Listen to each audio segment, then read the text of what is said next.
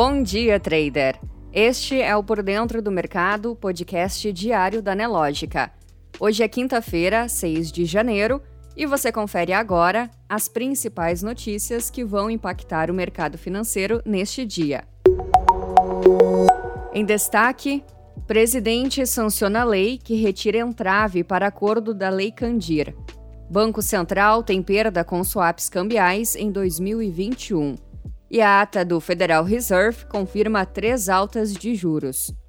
No mercado financeiro, o Ibovespa fechou o pregão de ontem novamente no vermelho, com queda de 2,42%, voltando aos 101 mil pontos.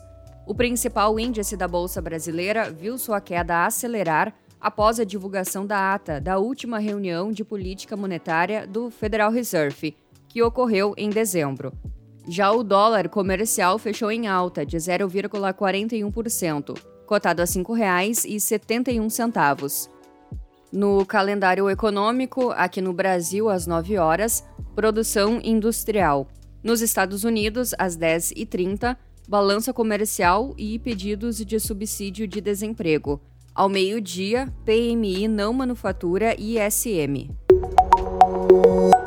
Na política, o governo federal anunciou ontem a inclusão de crianças de 5 a 11 anos no plano de vacinação contra a Covid-19.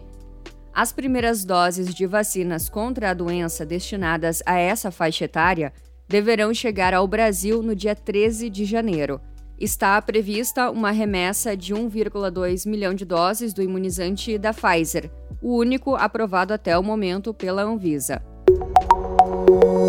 Na economia, o índice de preços ao consumidor, o IPC, que mede a inflação na cidade de São Paulo, subiu 0,57% em dezembro, desacelerando frente ao ganho de 0,72% verificado em novembro, segundo dados publicados nesta quinta-feira pela Fundação Instituto de Pesquisas Econômicas. O resultado de dezembro ficou no teto das estimativas de cinco instituições de mercado, que iam de alta de 0,46% a 0,57%, com mediana de 0,53%. E um outro levantamento aponta que o Banco Central teve perdas de 3,984 bilhões de reais nas operações de swaps em dezembro, conforme divulgado ontem pela autoridade monetária.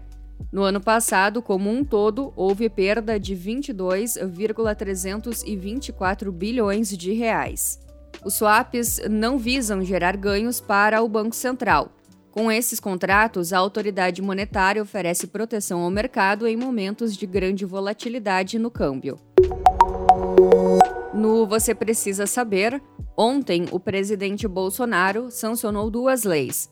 A primeira é a Lei Complementar 190 de 2022, que regulamenta a cobrança do ICMS em operações entre estados diferentes. O texto foi sancionado sem vetos. E a nova lei traz esclarecimentos à Lei Complementar 176, sancionada no fim de 2020, que estabeleceu o acordo fechado entre a União e os estados para repor perdas dos governos estaduais com a Lei Candir.